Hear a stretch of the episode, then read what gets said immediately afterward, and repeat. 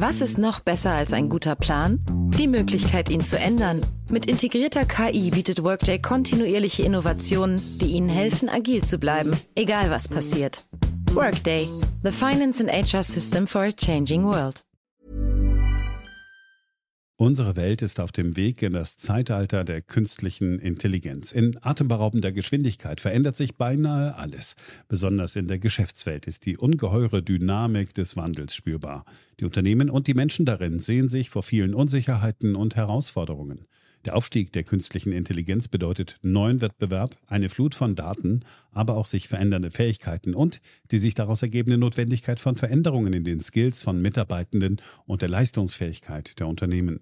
Workday, die Enterprise-Plattform für Finanzen und HR, hat deshalb Innovation zum Prinzip gemacht.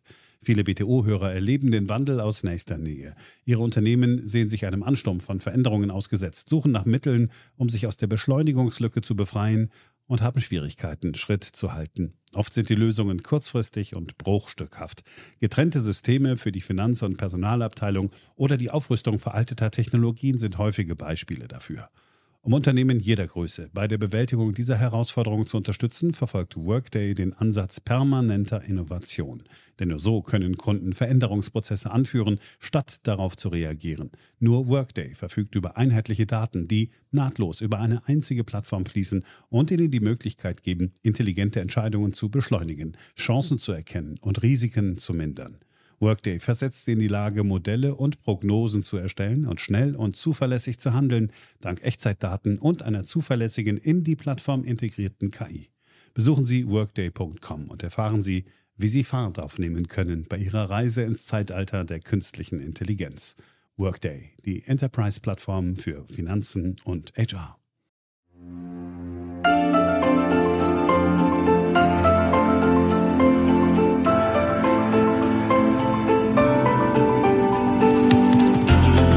Ist BTO Beyond the Obvious 2.0, der Ökonomie-Podcast von Dr. Daniel Stelter. Hallo und herzlich willkommen. Ich freue mich sehr, dass Sie auch in dieser Woche wieder mit dabei sind. Heute im Fokus die Zukunft der Mobilität und die sich daraus ergebenden Chancen und Risiken für die hiesige Automobilindustrie. Ebenfalls Thema das Gutachten des ehemaligen Verfassungsrichters Professor Paul Kirchhoff zur Geldpolitik der EZB. Und zum Abschluss Ihre Reaktion auf die Ausgaben der letzten Wochen. Fangen wir an.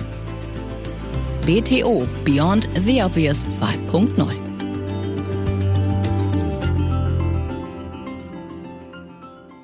Beginnen wir mit dem Thema Zinsen. Am letzten Wochenende sorgte ein von den Sparda-Banken in Auftrag gegebenes Gutachten des ehemaligen Verfassungsrichters Professor Paul Kirchhoff zur Geldpolitik der EZB für Schlagzeilen. Er selbst äußerte sich in einigen Interviews. Es läuft nicht rund, dass die Europäische Zentralbank ihren ganz besonderen, in Unabhängigkeit zu erfüllenden Auftrag, nämlich den Geldwert zu stabilisieren, dass sie diesen Auftrag nicht erfüllt, sondern allgemeine Wirtschaftspolitik zu machen versucht. Sie will das Bankenwesen verändern, sie will die Staaten in ihrer Schwäche finanzieren und damit überschreitet sie ihren vertraglichen Auftrag, den die Mitgliedstaaten ihr gegeben haben. Sie verletzt das Recht zum Nachteil der Sparer und sie weckt Erwartungen, insbesondere bei den Staaten, die sich weiterhin billiges Geld, sogar subventioniertes Geld erhoffen, eine Erwartung, die nicht erfüllt werden kann. Tja, was soll man dazu sagen? Also ich bin bekanntlich auch ein Kritiker der derzeitigen Euro-Rettungspolitik, weil sie die Probleme nicht löst, sondern unterdrückt und verschleppt.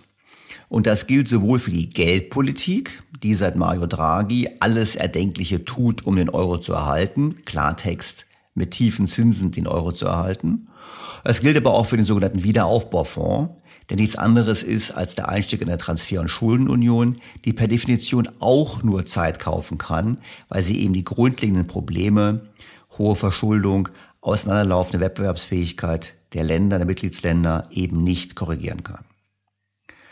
Und eigentlich wäre es eine Aufgabe der Politik hier zu handeln, doch die Politik tut das eben nicht. Und wenn man sehen möchte, wie weit wir schon gekommen sind auf diesem Weg, der muss sich einfach nur vor Augen führen, dass das hochverschuldete Griechenland neuerdings weniger Zinsen zahlen muss als die USA. Befürworter der Politik betonen natürlich jetzt, dass die EZB nur das macht, was jede Notenbank machen sollte, nämlich den Staat garantieren. Das ist das Stichwort der Modern Monetary Theory. Im Klartext, wenn eine Notenbank quasi volle Kontrolle, Autonomie hat, dann kann sie einen Staat immer liquide halten. Ein Staat mit eigener Notenbank kann eben nicht insolvent werden, einfach deshalb, weil die Notenbank immer im Zweifelsfall genug Geld drucken kann. In Europa bzw. in der Eurozone ist es natürlich anders, weil zum einen haben wir eine Notenbank für mehrere Staaten und zum anderen, und das ist ganz wichtig, hat natürlich jede Handlung von der EZB immer auch eine Verteilungswirkung. Wir haben natürlich zum einen eine Verteilungswirkung zwischen Gläubigern und Schuldnern. Das ist was Herr Kirchhoff kritisiert. Warum? Weil tiefe Zinsen natürlich zum Nachteil des Gläubigers ist und zum Vorteil des Schuldners. Wir haben aber natürlich auch eine Verteilungswirkung zwischen Ländern. Also wenn einige Länder überwiegend Gläubiger sind und überwiegend in Geld sparen, wie die Deutschen, und andere Länder eben eher Schuldner sind und eben dann das Geld anders anlegen, zum Beispiel in Immobilien wie Italiener. Das heißt, während bei uns ein Großteil der Bevölkerung nicht davon profitiert, dass die Vermögenspreise da hochgehen, profitieren in anderen Ländern eben die Bürger mehr von diesen Maßnahmen. Das heißt, es gibt eine Verteilungswirkung zwischen Schuldnern und Gläubigern und es gibt eine Verteilungswirkung je nachdem, welche Vermögenswerte man besitzt und es gibt natürlich eine Verteilungswirkung zwischen den Mitgliedsländern. Und damit ist das Ganze schon problematischer als zum Beispiel in den USA, wenn die US-Notenbank sagt, gut, wir stellen die Solvenz des US-Staates sicher, indem wir im Zweifelsfall die Anleihen kaufen, dann führt das perspektivisch wahrscheinlich zu Inflation und führt dann natürlich zu einer Enteignung auch dort der Gläubiger. Nur wenn man dann eben überwiegend Gläubiger hat, die aus dem Ausland stammen, vielleicht nicht überwiegend, aber einen großen Teil, dann hat man natürlich auch eine Entwertung von Forderungen von Ausländern. Das ist auch eine Verteilungswirkung, in diesem konkreten Fall eben zugunsten der Bürger in den USA. Übrigens etwas, was seit Jahrzehnten schon stattfindet, was auch erklärt, warum die USA trotz anhaltender Handels- und Leistungsbilanzdefizite trotzdem immer noch über hohe Auslandsvermögen verfügen, netto, einfach deshalb, weil ihre Verbindlichkeiten über Zeit immer mehr sich entwertet haben. Also, wir haben eine Verteilungswirkung der Geldpolitik und die muss man erstmal feststellen, anerkennen, kann man kritisch sehen, man kann auch sagen, na gut, es ist auch letztlich eine Frage, wie die Bürger darauf reagieren, ob sie wirklich das mit sich geschehen lassen, was da eben passiert. Und, auch das ist kein Wunder, wir haben natürlich eine negative Wirkung auf die Ertragskraft der Banken, namentlich in der Eurozone, weil natürlich eine Tiefzins- oder Negativzinspolitik die Ertragskraft der Banken unterminiert Weshalb es auch kein Wunder ist, dass das Gutachten eben auch von einer Bank in Auftrag gegeben wurde. Das ist die negative Sicht der EZB-Politik. Es gibt natürlich auch Vertreter der Ökonomie, die sagen, Moment mal, die Kritik ist unberechtigt. Zum einen wird gesagt, Deutschland ist ja auch ein großer Gewinner der Politik. Warum ist das so? Zum einen wissen wir, es gibt einen großen Gewinner auch in Deutschland, und zwar ist das der Staat. Beispiel.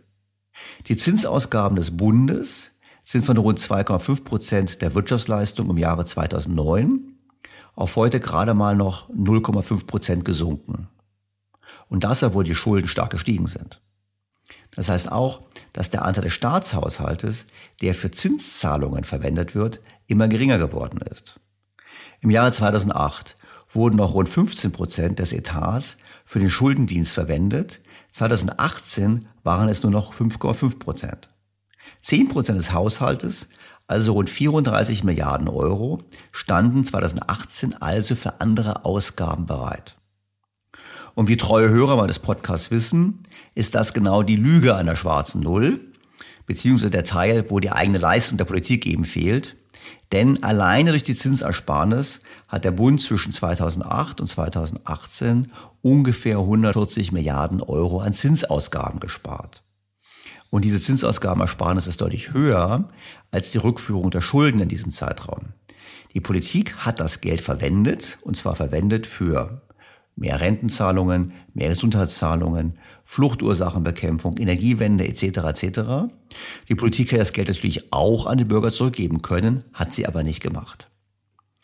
Und deshalb auch ganz wichtig nochmal, wenn wir immer diskutieren, wir müssen jetzt endlich ins Land investieren, das hätten in den letzten zehn Jahren auch schon tun können. Am Geld hat es nicht gemangelt. Die Politik hat bewusst entschieden, es nicht zu tun.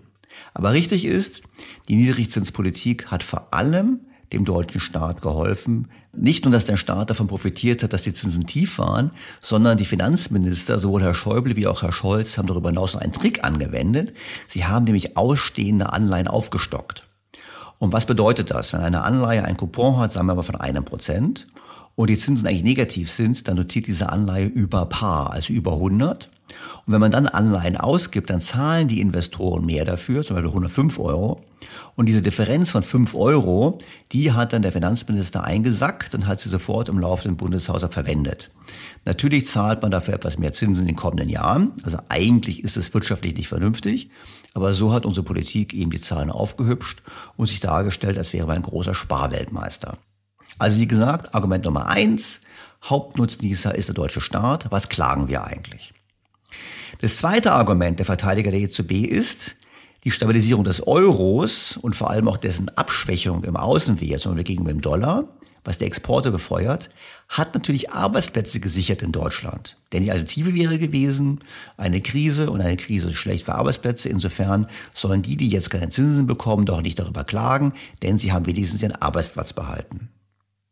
Ich finde, so darf man argumentieren. Nur kommt die grundsätzliche Kritik eben von mir, Moment mal, hier müssen wir einfach im Hinterkopf haben, das billige Geld alleine rettet den Euro nicht, sondern sie kauft nur Zeit. Und wir bräuchten grundlegende Reformen und die sind eben nicht abzusehen. Darüber hinaus muss man der Ehrlichkeit halber schon auch noch anführen, dass die EZB nicht alleine für die Zinsen verantwortlich ist. Wir haben natürlich auch noch andere Faktoren, die gewirkt haben. Hatten wir auch schon im Podcast. Beispiel Demografie. Wir hatten eben einen demografischen Boom. Wir haben einen, äh, im Westen den Boom gehabt, dass die Babyboomer in Arbeit waren, gleichzeitig die Abhängigkeitsquote gesunken ist, einfach deshalb, weil es weniger Kinder gab. Das ist etwas, was eher deflationär wirkt, Löhne drückt und damit auch die Zinsen drückt. Wir hatten den Markteintritt Chinas und von Osteuropas in den Weltarbeitsmarkt. Auch das, ich erinnere an den Podcast mit Charles Goodhart zum Thema Demographic Reversal. Auch das hat natürlich dazu geführt, dass es Lohndruck gab, also Löhne nicht gestiegen sind, Inflationsraten tief waren und deshalb die Zinsen tief waren. Wir haben auch das Thema der Ersparnisüberhänge, das will ich gar nicht leugnen, wenn Länder wie China, wie Deutschland große Handelsüberschüsse fahren und deshalb exportieren sie ja nicht nur Waren und Dienstleistungen, sondern eben auch Ersparnisse in die Welt. Gleichzeitig aber die Kapitalnachfrage gering ist aufgrund geringer Wachstumsraten, aufgrund von auch geringen Produktivitätsfortschritten, dass man dann sagt, man investiert weniger, gibt es einen Ersparnisüberhang. Auch das führt dazu, dass eben mehr Geld angeboten wird und die Zinsen sinken. Und, auch das haben wir diskutiert, es gibt einen seit 700 Jahren bestehenden Trend von immer tieferen Zinsen. Und da kann man sagen, warum ist das so? Aber scheinbar gibt es Gründe wie ähm, Rechtssicherheit, wie reifere Märkte, wie mehr Etablierung des Kapitalismus, die dazu führen, dass es eben Druck auf die Zinsen gibt. Das heißt, es gibt schon auch fundamentale Argumente dafür, warum die Zinsen eben in den letzten Jahren gesunken sind. Was aber nicht bedeutet, dass es immer so bleiben wird. Im Gegenteil wissen wir ja, die Demografie wird sich ändern, auch in China. Und deshalb könnten wir durchaus in diesem Jahrzehnt vor einer Zinswende stehen. Nur wie gesagt, das ist das Gesamtpackage. Es ist nicht nur die Notenbankpolitik, aber natürlich haben die Notenbanken in den letzten Jahren, letzten Jahrzehnten dazu beigetragen, weil sie haben, auch das wissen wir als, auch das wissen treue Hörer des Podcasts, Sie haben natürlich immer asymmetrisch reagiert. Das heißt, Sie haben bei jeder Krise, sei es in der Realwirtschaft, sei es in den Finanzmärkten, immer die Zinsen gesenkt, die Liquidität erhöht und danach nicht entsprechend gegengehandelt. Das heißt, Sie haben nicht entsprechend die Zinsen wieder erhöht danach und haben damit natürlich einen Anreiz gesetzt für alle Marktteilnehmer, sich immer mehr zu verschulden. Das können wir in Finanzmärkten beobachten und auch immer mehr auf Kredit Vermögenswerte zu kaufen. Das können wir vor allem am Immobilienmarkt beobachten. Und damit haben sie uns natürlich in eine Situation geführt, wo wir eigentlich nur noch mit tiefen Zinsen über die Runden kommen. Und da stehen wir nun. Da stehen wir nun mit hoher Verschuldung, mit sehr hohen Vermögenswerten und auch mit einem zunehmenden Anteil an Zombies in der Realwirtschaft, also an Unternehmen, die eben nur noch am Leben sind, weil Geld fast nichts kostet oder faktisch nichts mehr kostet. Denn das führt zu Überkapazitäten und zu einem Fokus auf Liquidität statt Gewinn. Und wenn Unternehmen nur Liquidität beschaffen müssen, aber nicht Gewinne erzielen, das vordergründiges Ziel, führt das natürlich auch eher zu Preisdruck. Das heißt, Wir haben ja ein gemischtes Bild. Und für mich sind natürlich die Folgen ganz klar. Die EZB ist der Euro-Retter der letzten Instanz geworden, muss es auch sein. Sie ist nicht alleine, die FED agiert ähnlich, aber die EZB hat sicherlich die besondere Herausforderung aufgrund des Euros. Und die Folgen sind auch klar. Wir stehen in einem Umfeld, wo die Schulden weiter wachsen werden. In einem Umfeld, wo Zinsen gar nicht steigen dürfen, droht auch sonst der Kollaps der Schuldner oder aber auch der Vermögensmärkte. Und wir sind gefangen in einer Welt der fiskalischen Dominanz wo also die Finanzminister letztlich vorgeben, was passiert, einfach deshalb, weil die Notenbanken gar nicht mehr unabhängig handeln können angesichts der Folgen ihrer Handlung. Und so wird es auch weitergehen. Also wenn man diese Woche hört, was die EZB bekannt gegeben hat bezüglich ihrer neuen Strategie, dann kann man nur sagen, gut, neu verpackte Worte, aber im Kern bleibt es beim bisherigen Vorgehen. The Governing Council unanimously approved the ECB's new monetary policy strategy. The Governing Council considers that price stability is best maintained by aiming for a 2% inflation target over the medium term. It replaces the previous double key formulation of below but close to 2%. The new formulation removes any possible ambiguity and resolutely conveys that 2% is not a ceiling. The Governing Council therefore decided to account explicitly for the implications of climate change and the carbon transition in our new strategy. Soweit Frau Lagarde also zur neuen Strategie der EZB. Ich würde mal sagen, es ist nichts anderes als alter Wein in gar nicht mal so neuen Schläuchen. Es überrascht nicht, sie haben ein flexibleres Inflationsziel, was man übersetzen kann mit, wir lassen höhere Inflation zu, so sie denn kommt. Und sie haben, wie schon früher immer wieder angedeutet, eine breitere Rolle definiert für die EZB beim Thema Kampf gegen den Klimawandel. Das ist für mich nichts anderes als ein Einstieg in die perspektivische noch größere Staatsfinanzierung dann für einen guten Zweck, nämlich den Zweck, den Klimawandel zu bekämpfen das wird heute noch nicht so gesagt, ist aber letztlich das, was wir erwarten können. Und darum ist diese zusammenfassende Feststellung bezüglich der neuen Strategie der EZB, wir bleiben weiter auf dem Gaspedal. Doch kommen wir zurück zu Professor Paul Kirchhoff. Also er hat im Prinzip gesagt, das ist alles ein Verstoß gegen ähm, Europarecht, das ist alles ein Verstoß gegen die Verfassung. Und da muss man ganz klar sagen, das sehe ich nicht so. Die Regeln für die EZB sind klar, sie ist der Preisstabilität verpflichtet. Darüber hinaus soll sie aber die wirtschaftliche Entwicklung der Eurozone fördern. Und dazu kann man sehr wohl sagen, trägt sie bei, einfach deshalb, weil sie die Existenz des Euros weiterhin sichert. Und die Probleme, die wir eigentlich haben, sind eben nicht rechtlicher Art, sondern sie sind politischer Art. Wir brauchen entsprechend Politiker, die sagen, wir machen nicht mehr die Augen zu vor den Problemen der Eurozone, sondern wir handeln. Und ich erinnere daran, wir hatten Professor Kerber vor einigen Wochen hier einen Podcast zum Thema des Wiederaufbaufonds. Das ist ja einer der Klagevertreter bei dem Bundesverfassungsgericht gegen diesen und gegen andere von der EZB getroffene Maßnahmen. Und obwohl Professor Kerber den Gerichtsweg beschreitet, hat er mehrmals betont im Gespräch, die eigentliche Instanz dafür ist der Bundestag. Eigentlich müssten die Politiker handeln und nicht die Gerichte. Im Interview mit der Welt geht Professor Kirchhoff übrigens noch weiter. Frankreich steht bei der Staatsverschuldung nicht besonders gut da und die Franzosen wollen dieses Problem über die gemeinsame europäische Haftung zu einem erheblichen Teil mit uns zusammen finanzieren. Es wäre ganz wichtig, dass Deutschland als Hauptbetroffener dem Club der sogenannten sparsamen Vier Österreich, den Niederlanden, Schweden und Dänemark beiträte.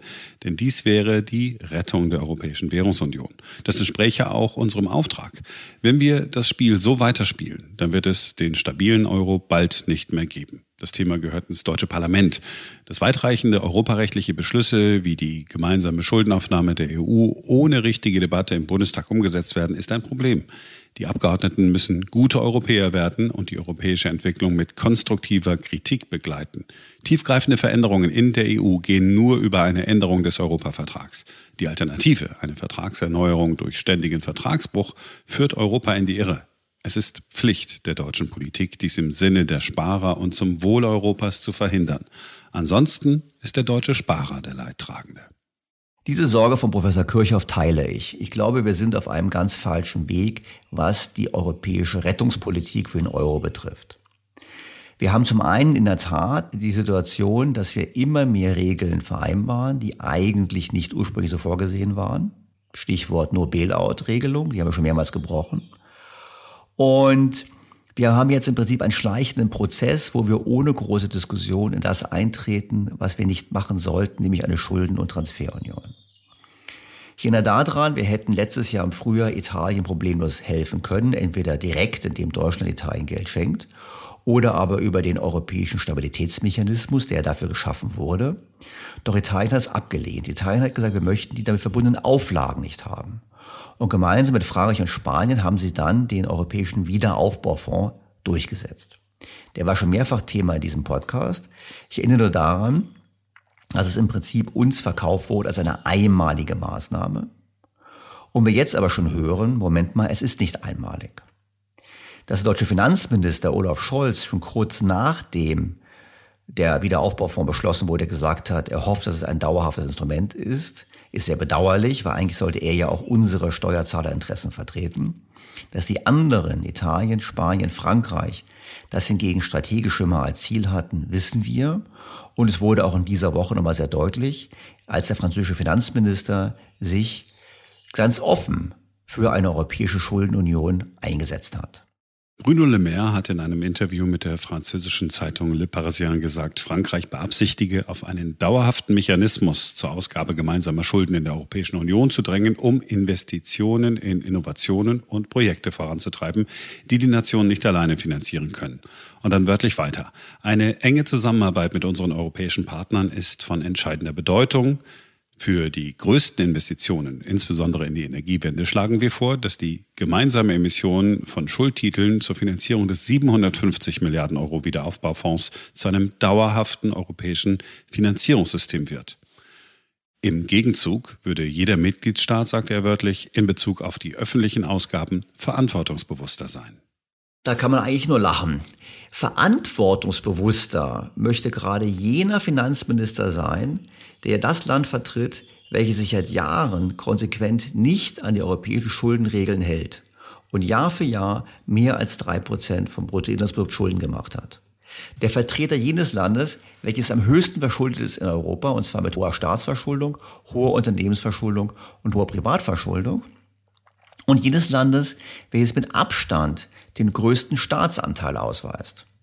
Man muss natürlich sagen, worum geht es? Es geht natürlich darum, gerade wenn man hohe Schulden hat wie Frankreich, den Haftungsraum zu erweitern. Das heißt, man muss versuchen, quasi andere Leute, andere Wirtschaftssubjekte mit in die Pflicht zu nehmen, wenn es darum geht, neue Schulden aufzunehmen. Also die Belastung auf andere Schultern verteilen. Und was hier offen gefordert wird, ist nichts anderes, als dass der deutsche Steuerzahler beziehungsweise deutsche Staat mit seiner Bereitschaft und Fähigkeit, gerade in Deutschland hohe Steuern einzutreiben. Ich erinnere daran, dass wir die zweithöchste Abgabenbelastung haben in der OECD nach Belgien, dass im Prinzip diese Fähigkeit dafür genutzt wird, um auf europäischer Ebene mehr Verschuldung zu ermöglichen. Und wir wissen ja, was passiert, wenn die Europäische Union mehr Schulden aufnimmt.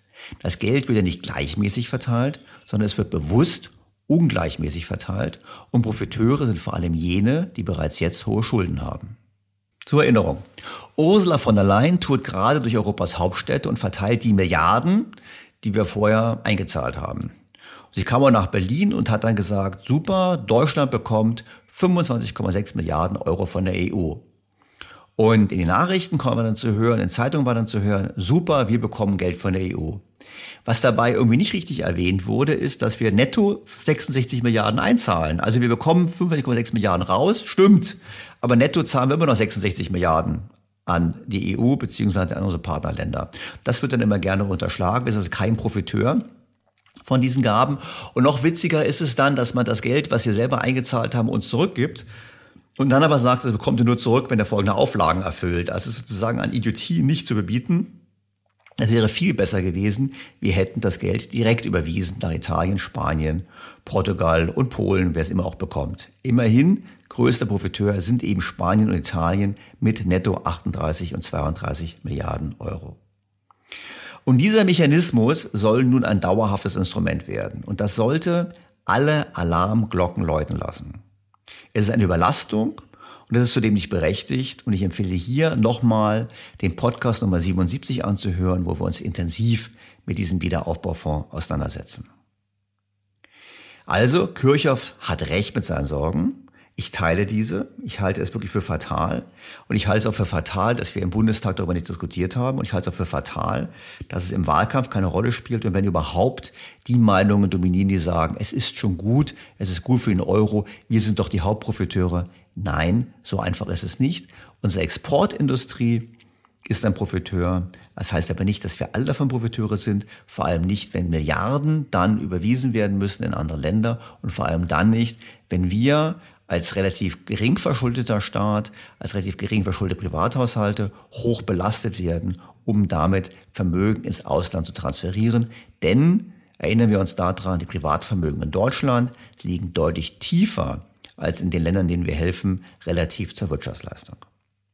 Trotzdem bleibe ich dabei, dass es falsch ist, juristisch zu argumentieren. Wir erleben derzeit eine Dehnung, um nicht zu sagen ein Brechen von Recht. Und das wird auch weiter erfolgen. Es ist höchste Zeit für eine politische Antwort und leider ist die nicht in Sicht. Kommen wir zum anderen Thema, nämlich der Zukunft des Standortes Deutschland. Gerade wenn wir diese Lasten eingehen, die wir gerade diskutiert haben, ist es natürlich sehr wichtig, dass wir wirtschaftlich leistungsfähig bleiben. Denn wir haben uns viel vorgenommen. Wir haben eine alternde Gesellschaft, für die wir nicht vorgesorgt haben. Wir haben den Wunsch, großen Teil der Bevölkerung, zu sehr großen Anstrengungen im Bereich des Klimaschutzes und zugleich sollen wir derjenige sein, der letztlich mit der Bonität, mit der Bonität der Fähigkeit und Bereitschaft des deutschen Steuerzahlers Geld zu bezahlen, die Europäische Union in den Euro stabilisieren und retten soll. Und wenn wir das schaffen wollen, dann brauchen wir eine starke Industrie und damit sind wir vor allem bei der Automobilindustrie. Was ist deren Zukunft? Und das möchte ich gerne heute mal diskutieren aus einem bestimmten Blickwinkel mit einem alten Bekannten für treue Hörer des Podcasts, mit Professor Andreas Hermann. Gemeinsam mit Dr. Radamacher war er im Podcast 52 im Dezember 2020 zu Gast und hat dort erklärt, wie eine transparente Kosten-Nutzen-Analyse bei der Berechnung von CO2-Emissionen zu gänzlich anderen Schlussfolgerungen führt als die, die wir immer offen diskutieren. Wie gesagt, nachhörenswerter Podcast, doch heute geht es um Mobilität. Andreas Hermann ist Professor für Betriebswirtschaftslehre an der Universität St. Gallen und Visiting Professor an der London School of Economics und der Stockholm School of Economics. Er veröffentlichte 15 Bücher unter anderem zum autonomen Fahren und führt seit Jahren Kooperationsprojekte mit Unternehmen wie etwa Audi, Porsche, Roche, Sonova und anderen durch. Sehr geehrter Herr Professor Hermann, herzlich willkommen zurück in meinem Podcast. Freue mich sehr. Danke für die Einladung, Herr Stalter. Ja, gerne. Professor Hermann, letztes Mal haben wir gesprochen über die Notwendigkeit, bei dem ganzen Thema Klimaschutz ganzheitlich zu denken. Also Vollkostenrechnung bei CO2 war das Thema und es war eine der erfolgreichsten Podcast-Folgen, die Sie ja bestritten haben mit Ihrem Kollegen gemeinsam. Und heute wollen wir aber gar nicht mehr über Klima sprechen, sondern wir wollen sprechen über die Sicherung von Zukunftstechnologien. Denn das Auto, die Automobilindustrie ist ja nicht nur unter Druck aufgrund der Elektromobilität, sondern auch auf anderen Themen, nämlich vor allem von dem Thema autonomen Fahren. Und da gibt es ja nun auch äh, Bestrebungen in Deutschland, auch hier den gesetzlichen Rahmen so zu setzen, dass die deutsche Industrie mithalten kann. Aber ich habe so ein bisschen vernommen von Ihnen, da sind Sie skeptischer. Wieso eigentlich?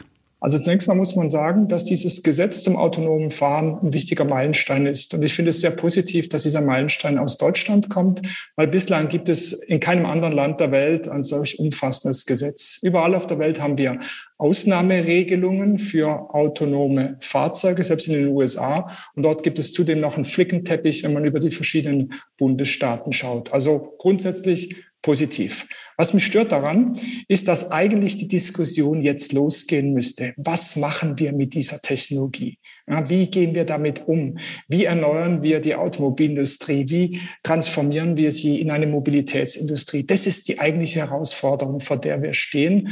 Und äh, die, diese Diskussion vermisse ich. Ich war in einigen Hearings ähm, im Bundestag auch, in verschiedenen Gremien.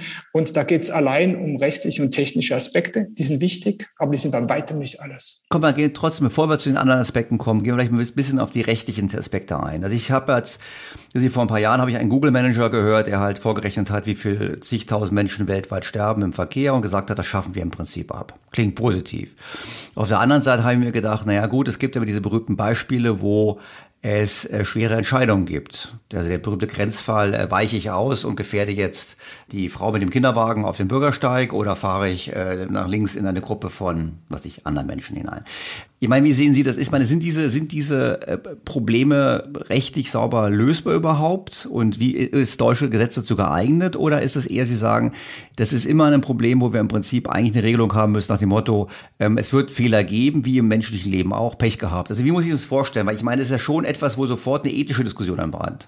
Also dieses Beispiel überfährt man einen Kinderwagen oder eine ältere Person, das, die wird ja immer wieder zitiert und damit wird sofort gesagt, autonomes Fahren kann nicht funktionieren. Ich meine, die Realität ist viel einfacher und ähm, funktioniert bereits mit diesen Sonderregelungen. Und die sieht so aus, dass äh, wenn ein Zusammenstoß droht, dann sucht das Fahrzeug nach einem freien Raum. Und wenn es diesen freien Raum nicht gibt, dann kommt es zu einer Kollision. So sind die Fahrzeuge derzeit programmiert. Das Fahrzeug selbst oder die Software trifft nie eine Abwägung, äh, fahre ich, überfahre ich den Kinderwagen oder überfahre ich die ältere Person, und zwar aus verschiedenen Gründen nicht. Das erste ist, sie können gar nicht alle Milliarden oder Billionen von Verkehrssituationen antizipieren und vorher in die Software integrieren. Das ist das unmöglich. Und die zweite Frage ist, wer soll denn letztlich diese Haftung übernehmen und das ethische Urteil dazu? Das muss ja dann ein Mensch sein, der sagt, nein, die jüngere Person soll verschont werden, die ältere kann irgendwie überfahren werden. Da braucht es Werturteile. Und diese Werturteile, die kann im Grunde keiner treffen, zumal auch, äh, die wird, es, äh, wird dem Grundgesetz äh, widersprechen. Wir kennen ja Paragraph 1, die Würde des Menschen ist unantastbar und das heißt, das Leben eines 80-Jährigen ist genauso viel wert wie das Leben eines 10-Jährigen. Nein, die Realität ist viel einfacher und ich bin davon überzeugt, es wird dabei bleiben. Suchen am freien Raum, wenn er nicht da ist, kommt es zur Kollision. Das ist jetzt sozusagen das gesellschaftliche Restrisiko, das wir tragen müssen. Gut, verstehe ich.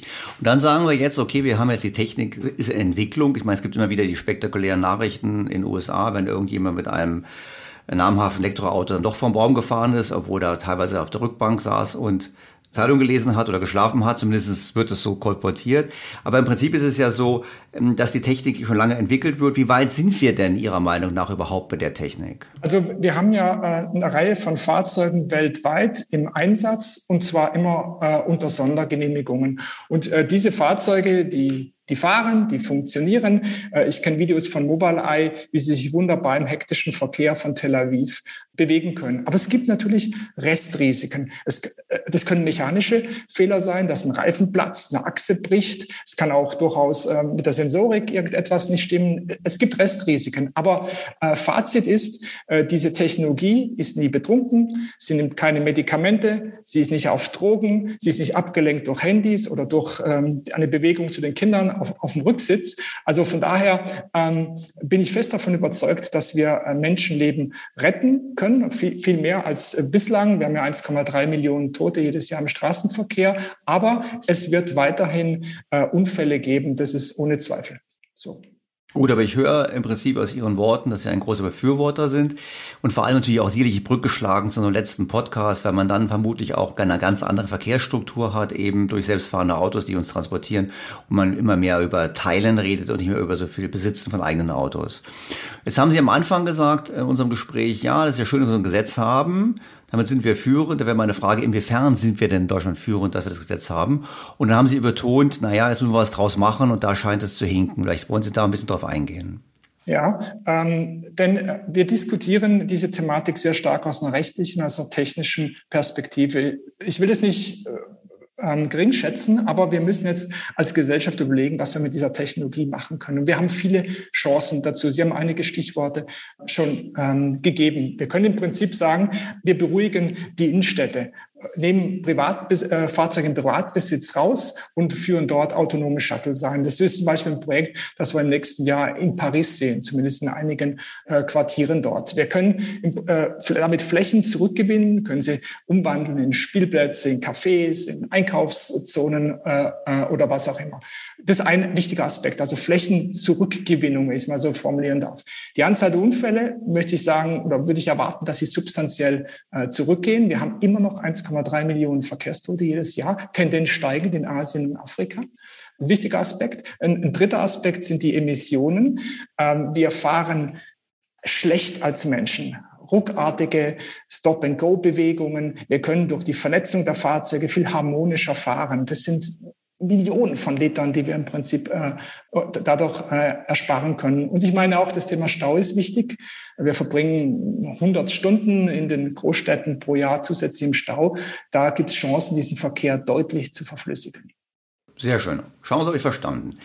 Und jetzt ist die Frage, wo steht Deutschland da? Ich meine, gerüchteweise, ich bin jetzt der Laie, ich lese ja nur Zeitung und ich habe also erst verstanden, wir sind beim autonomen Fahren gigantisch hinterher. Also ich habe auch selber mal Kommentare geschrieben, wo ich gesagt habe, wir werden in die Zange genommen.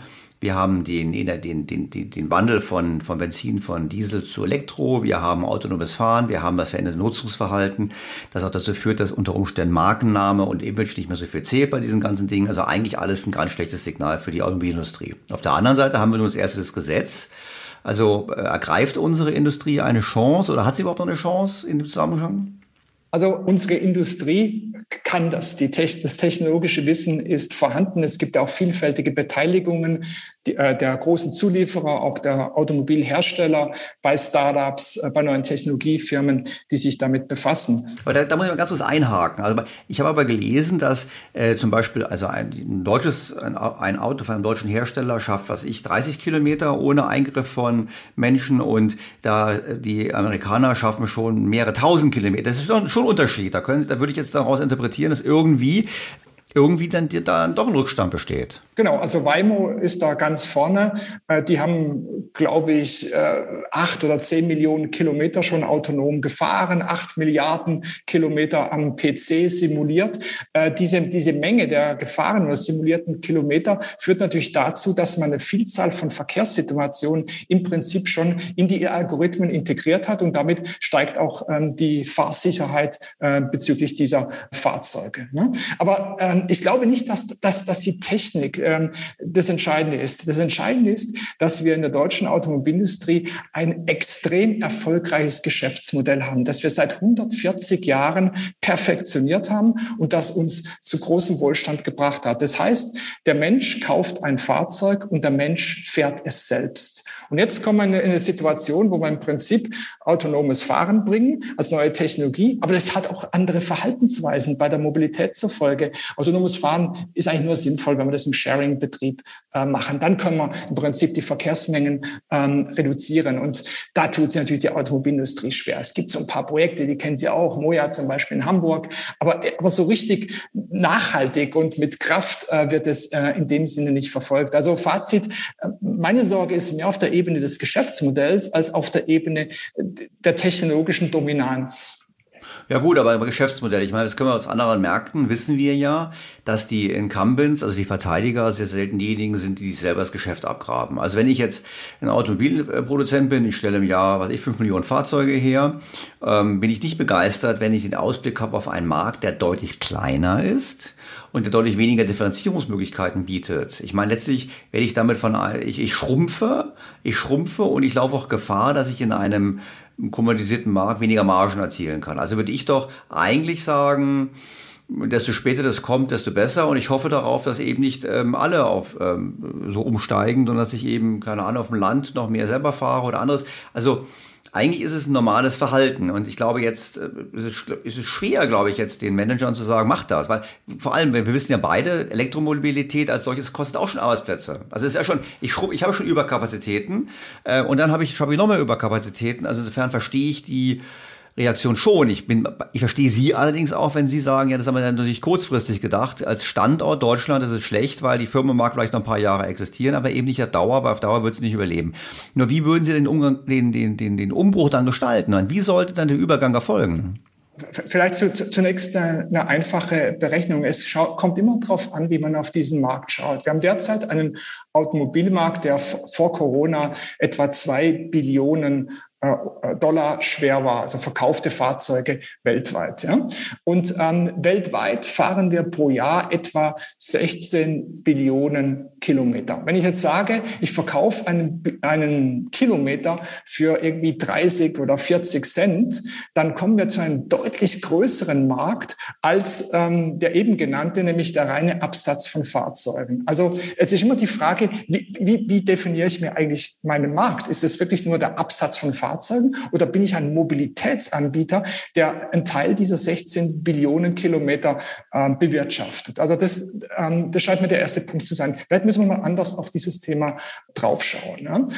Der zweite Punkt ist, wir brauchen hier äh, den Mut, zu neuen Geschäftsmodellen. Ähm, es gibt ja Ansätze dazu. Wir haben hier äh, in der Schweiz eine, eine große Entwicklung hin zu, ähm, wir kaufen gar keine Fahrzeuge mehr, sondern wir nehmen sie im Abo-Modell. Das kann ja ein erster Schritt sein, äh, dass man sukzessive versucht, verschiedene Geschäftsmodelle zu, zu probieren, die irgendwann aus dem Fahrzeugbesitz rausführen. Und ich gebe zu, das ist noch ein relativ langer Weg bis in Shared Mobility, weil wir Kunden tun uns auch äh, damit nicht sonderlich weit. Aber ich sehe da kein kein Weg dran vorbei, weil ähm, schauen Sie, die progressiven Städte, Kopenhagen, Stockholm, Oslo, Paris und so weiter, in Asien noch viel mehr, die werden irgendwann zumachen. Da, da kann man absehen, dass in vier, fünf Jahren keine Privatfahrzeuge mehr in die Innenstädte reinkommen. Also der Druck auf die Automobilhersteller wächst. Wissen Sie, für mich ist ja klar, wenn Sie jetzt zu mir kommen würden und sagen würden, ich habe da ein Start-up, was dieses Mobilitätskonzept anbietet, mit 30 Cent in Kilometern, dann würde ich wahrscheinlich sogar in sie investieren. Wissen Sie, was ich meine? Das ist einfach, weil Sie würden ja mit null Assets anfangen. Sie hätten gar keinen, im Zweifelsfall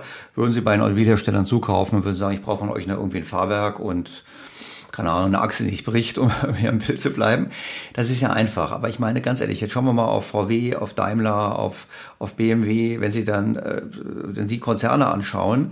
Der Umbau bedeutet, wenn das so kommt, bedeutet, ich habe viel weniger Arbeitsplätze in dem jetzigen Geschäft. Ich habe ein anderes Geschäft, mit dem ich Geld verdiene.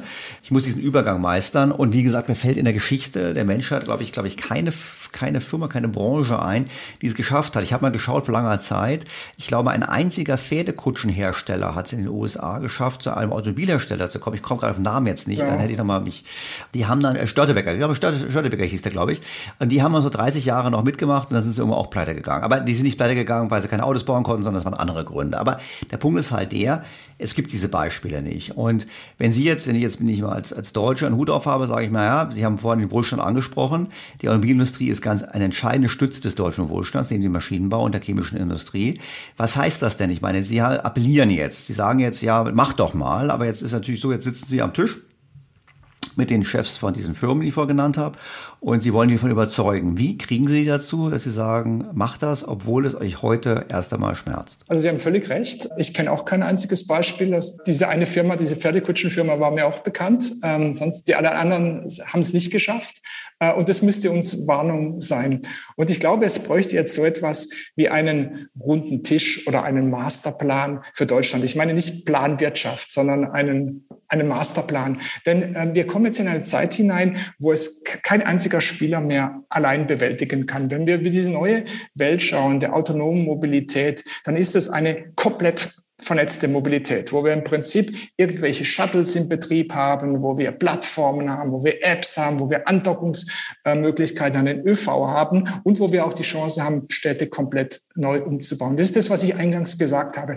Diese Diskussion, die brauchen wir jetzt. Und ich meine, die, die, die müsste vom Verkehrsministerium oder vom Wirtschaftsministerium initiiert werden, äh, dass wir quasi das Vorzeigeland werden für die neue Mobilität, dass diese neue Mobilitätskonzepte Exportprodukte in gewisser Weise werden, weil es vielleicht sind es die, die Subs irgendwann nicht mehr, weil die Verbot kriegen äh, in vielen Städten dieser Welt. Ich weiß, Herr Städter, das ist eine, eine Generation Herausforderung. Gut, aber dann würde ich ja, ja, ich glaube, ich finde es ja auch gut. Schauen Sie, wir machen ja, ich habe Sie auch bewusst wieder eingeladen in meinen Podcast, weil ich möchte gerne auch mal über Zukunftsthemen sprechen, die positiv sind. Ich habe nur die leichte Konnotation, ein bisschen skeptisch zu sein. Und jetzt gerade sind wir ja leider auch wieder skeptisch. Aber ich, ich brainstorme jetzt mal mit Ihnen und sage mir, na gut, nehmen wir mal an, wir nehmen die Stadt München und die Stadt Berlin. Nehmen wir mal Berlin, da ist kein Automobilhersteller, kein Automobilhersteller mehr beheimatet. Insofern können wir dann Berlin nehmen.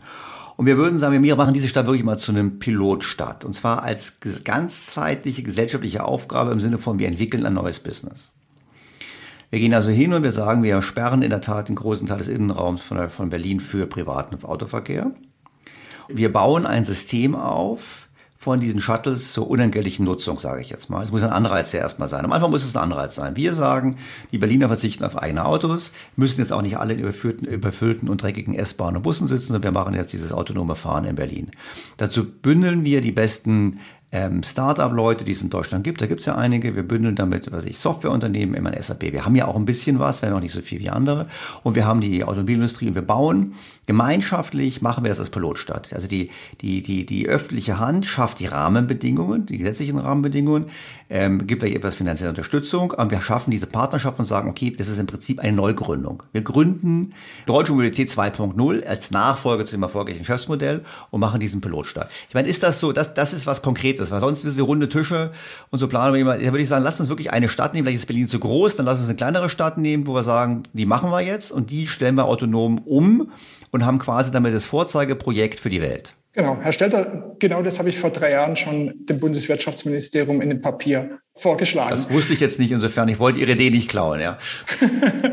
nein, nein, nein, nein, aber ich würde nur einen Zwischenschritt machen. Äh, ich würde, würde nicht mal verlangen, dass die Berliner ihre Autos verkaufen, sondern wir nehmen einfach einen, einen Ring und in diesem Ring ist im Prinzip kein Privat-Pkw mehr erlaubt, aber die, äh, die können im Prinzip von den Außenbezirken an diesen Ring heranfahren. Ja, wir müssen ja nicht gleich äh, ganz Berlin in seiner völligen Breite erneuern. Aber das, genau, das wäre für, für, für mich der Weg. Wie Sie es gesagt haben, da kommen dann die verschiedenen Akteure Akteure zusammen. Und ich würde sogar noch die Städteplaner und Architekten hinzunehmen, die plötzlich merken, hey, wir können eine Stadt ganz neu gestalten, wir können ganz neue Flächen schaffen, wir können Begegnungsstätten schaffen, wo, wo früher Kreuzungen waren. Also ähm, wir könnten im Prinzip ein Stück weit Zukunft gestalten. Und ich finde, das müssten wir jetzt mit Mut machen und, und eine Stadt im Prinzip in Deutschland mal zu so einer Pilotstadt entwickeln. Da bin ich völlig bei Ihnen.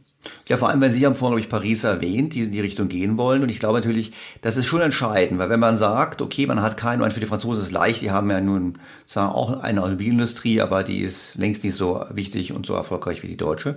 Aber im Prinzip zu sagen, okay, wir wollen hier bewusst mit dem Alten brechen und wir erleichtern euch das. Weil ich glaube, dieses Thema jetzt muss BMW was entwickeln und VW was entwickeln und, und Daimler und so weiter und wir machen ein bisschen Geld hier und ein bisschen Förderung da. Das wird nicht funktionieren. Da bin ich, ich glaube, dann braucht man wirklich einen ganzheitlichen und einen radikalen Ansatz und da wäre so eine Pilotstadt, die das dann durchführt, sicherlich das Beste. Jetzt ist die Frage, wir haben das Gesetz, weiß, Sie sprechen ja nicht nur mit mir, Sie sprechen auch mit einflussreichen Politikern.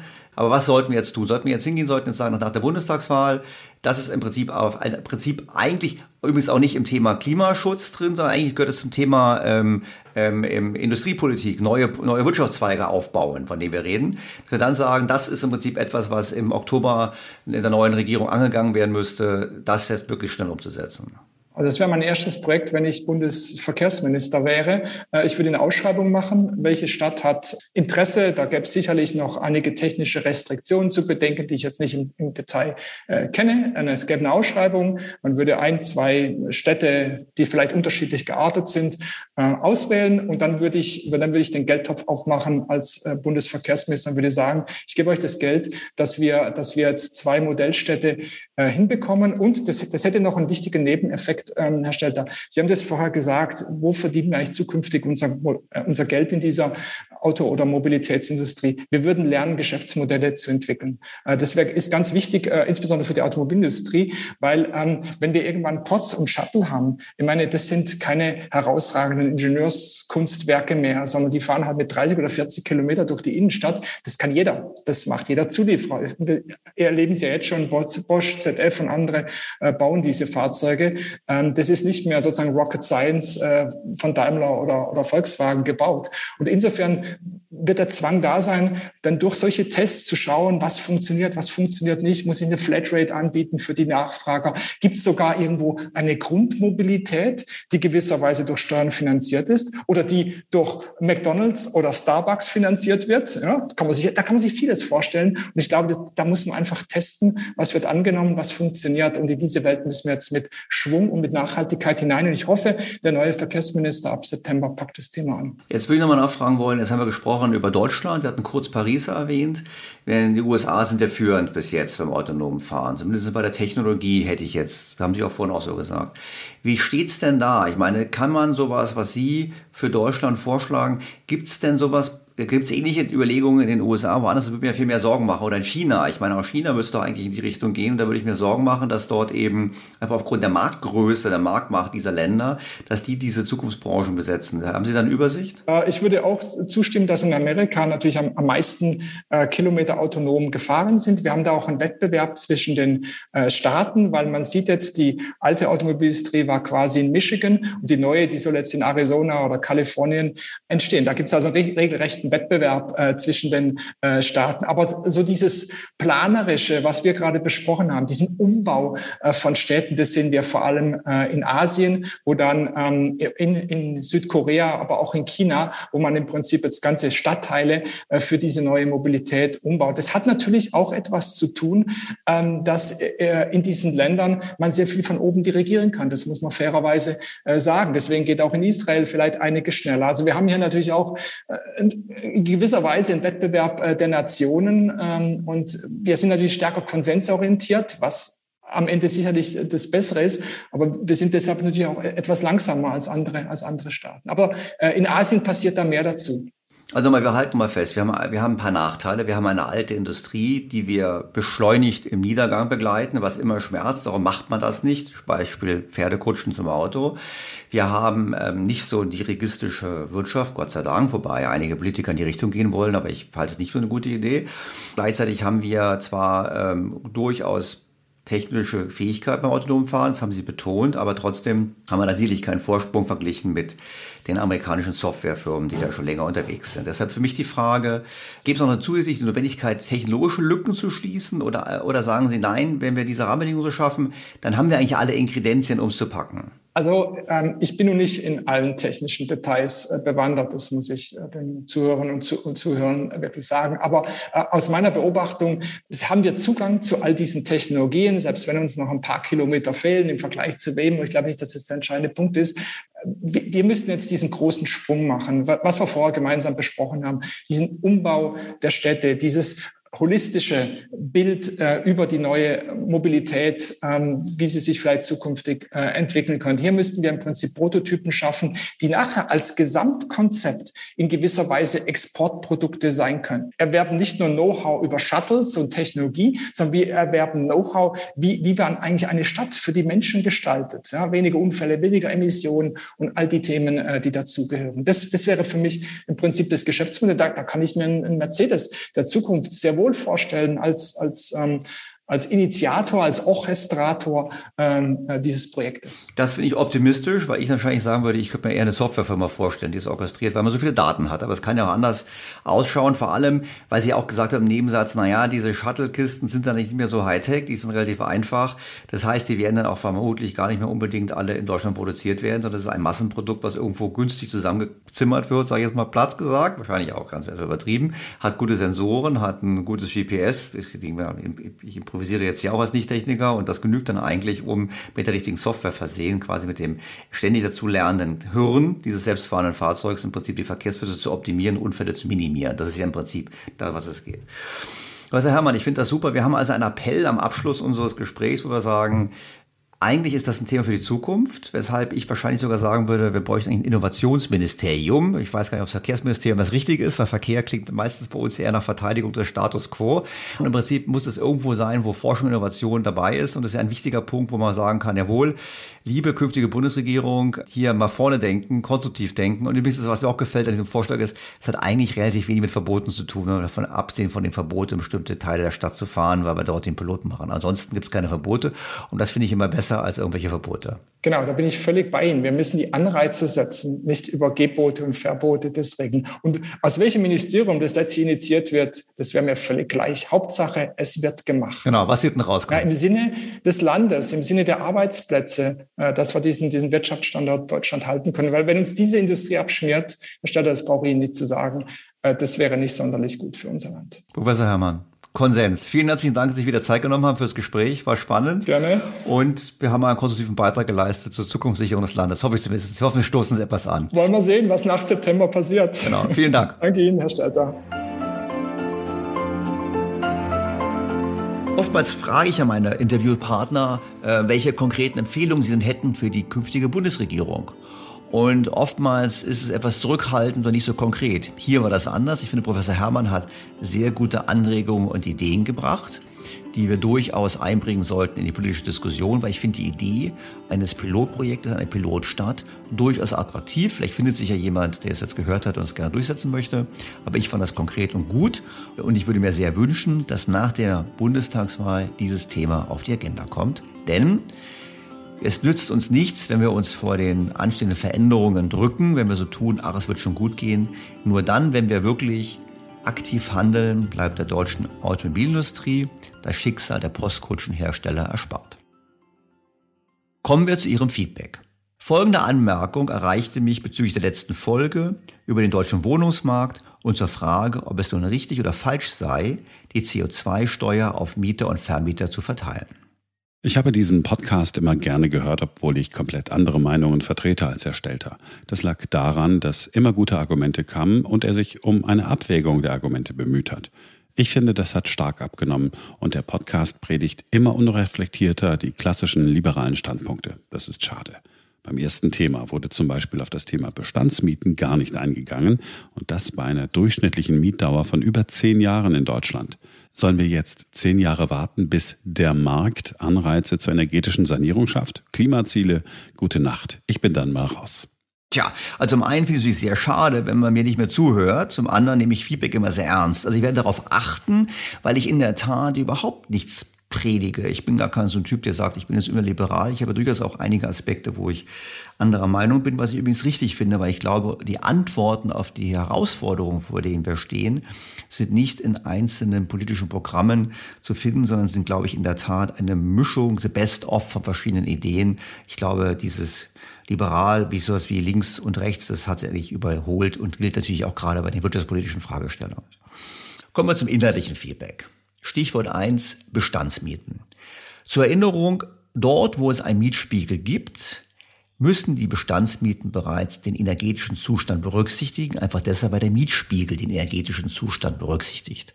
Verbraucht ein Haus viel Energie, ist die Mietspiegelmiete geringer, als wenn ein Haus bereits energieeffizient ist. Das heißt, wir haben bereits in Bestandsmieten genau diesen Effekt. Das habe ich auch dargelegt und das ist auch richtig so, dass wir diesen Effekt haben. Kommen wir zum Punkt zwei, dass es sich nicht lohnt, entsprechend Klimainvestitionen zu tätigen im Bestand. Aber es stimmt nicht wegen der Vertragsdauer, sondern es stimmt einfach deshalb, weil die Beträge zu gering sind. Ähm, ich habe ja vorgerechnet, selbst wenn der CO2-Steuer jetzt umgelegt wird auf den Vermieter, sind es ein paar tausend Euro im Jahr, dessen Rendite sinkt dann eben entsprechend mehr. Aber es ist nicht so, dass sich aufgrund dieser Tatsache lohnt zu investieren. Und selbst wenn er investieren würde, haben wir gesagt, wären das ungefähr Kosten von 3,60 Euro pro Quadratmeter pro Monat, die eigentlich die Miete erhöht werden müsste.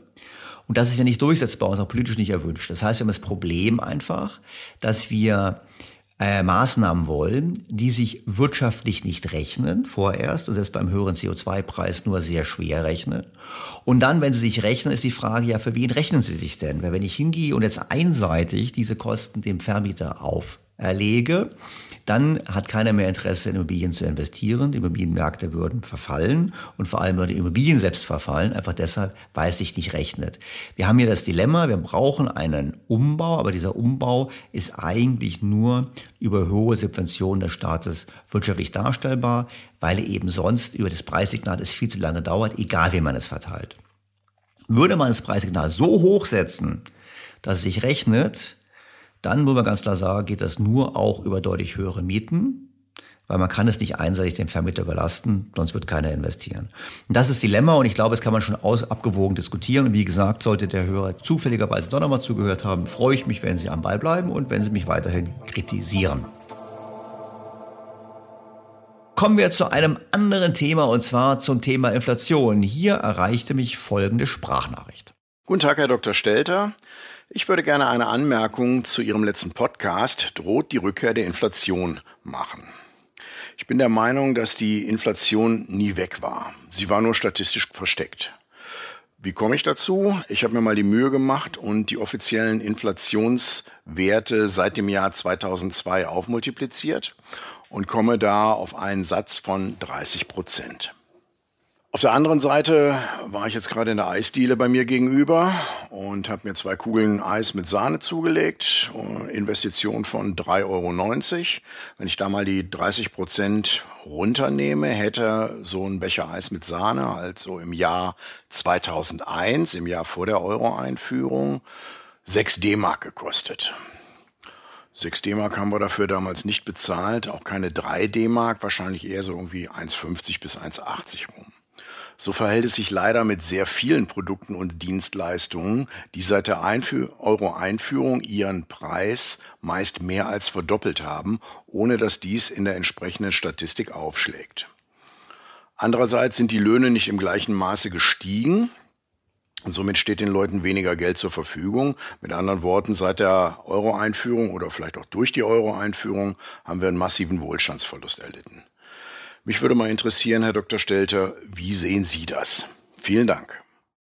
Tja, das ist richtig. Es gibt auf jeden Fall Probleme mit der Messung von Inflation. Wir kennen all das Beispiel. Das neue äh, Mobiltelefon hat äh, mehr Leistung als das alte, kostet denselben Preis. Statistisch führt es dazu, dass die Preise gefallen sind. Das heißt, wir gehen davon aus, dass obwohl es jetzt gleich teuer ist oder sogar mehr kostet, dass im Prinzip der Leistungszuwachs quasi einer realen Preissenkung entspricht und deshalb geht es in den Warenkorb ein als eine Preissenkung und nicht als eine Preiserhöhung. Beim Eis war das natürlich nicht der Fall, weshalb das Eis teurer geworden ist. Und ähm, mich fragen oftmals Leute, wie soll ich da mein Geld anlegen? Und dann kommt das Thema auf mit den inflationsindizierten Anleihen, wo ich immer antworte, naja gut, man muss sich sehen, derjenige, der die Anleihe ausgibt, das ist meistens der Staat, der kann auch die Inflationsmessung manipulieren, kann also im Prinzip selber äh, bestimmen, wie viel er zurückzahlen möchte. Und deshalb bin ich bei solchen Dingen immer sehr, sehr skeptisch, denn es gibt Manipulation, ganz klar. Und in den USA gibt es eine Website, shadowstats.com, die im Prinzip Vergleichsrechnungen durchführt. Und wir wissen, die Konsumentenpreisinflation lag im Mai etwas über 4% in den USA. Würde man aber die Methode anwenden aus den 90er Jahren, hätte man 8% gesehen. Und würde man die Methode anwenden aus den 80er Jahren, dann wären wir bei 14% gewesen. Also man sieht hier, es wurde umdefiniert und es wurde konsequent umdefiniert in den letzten Jahren, um die Inflationsmessung so zu gestalten, dass die Inflationsrate unterschätzt wird. Und ich würde sagen, das gilt auch bei uns. Und es gibt übrigens viele Gründe dafür, warum es politisch attraktiv ist, die Inflation tief zu schätzen. Zum einen, weil die Inflationsrate natürlich tiefer besser ist, weil dann die Leute nicht so viel Angst haben um ihr Geld.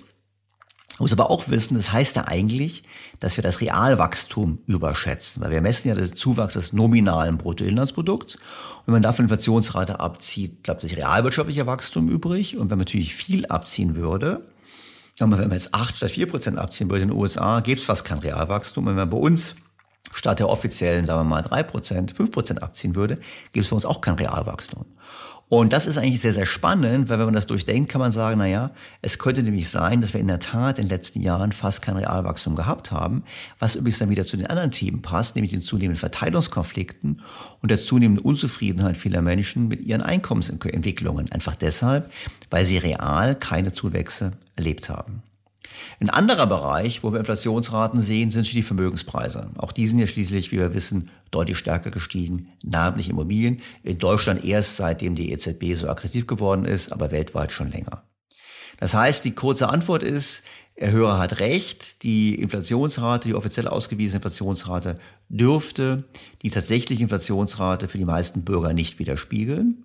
Und die Folgen davon sind klar. Wir haben eine noch höhere Geldentwertung und wir haben natürlich ganz klar auch die Notwendigkeit, uns mehr Gedanken darüber zu machen, wie wir unsere Ersparnisse anlegen. Das wäre das Schlusswort für eine, ich gebe es zu, wieder recht lang gewordene Folge. Mein Appell am Ende, liebe Politiker in Deutschland, kümmert euch um die Sicherung und die Mehrung deutschen Wohlstandes. Dazu gehören die Themen, mit Professor Hermann diskutiert, nämlich die Zukunftssicherung der hiesigen Wirtschaftsbasis und zum anderen Hört auf, euch hinter der EZB zu verstecken. Hört auf, auf eine Transferunion zu setzen. Arbeitet daran, für die Europäische Union, für die EU und für den Euro vor allem eine nachhaltige Lösung zu finden und auch deutsche Vermögen zu schützen und zu mehren mit Blick auf die anstehenden Inflationsgefahren.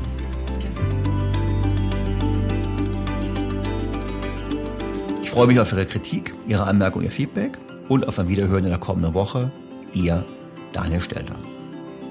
Schreiben Sie uns unter podcast at think-bto.com. Mehr Informationen, Analysen und Kommentare finden Sie auch in Daniel Stelters Blog unter think-bto.com.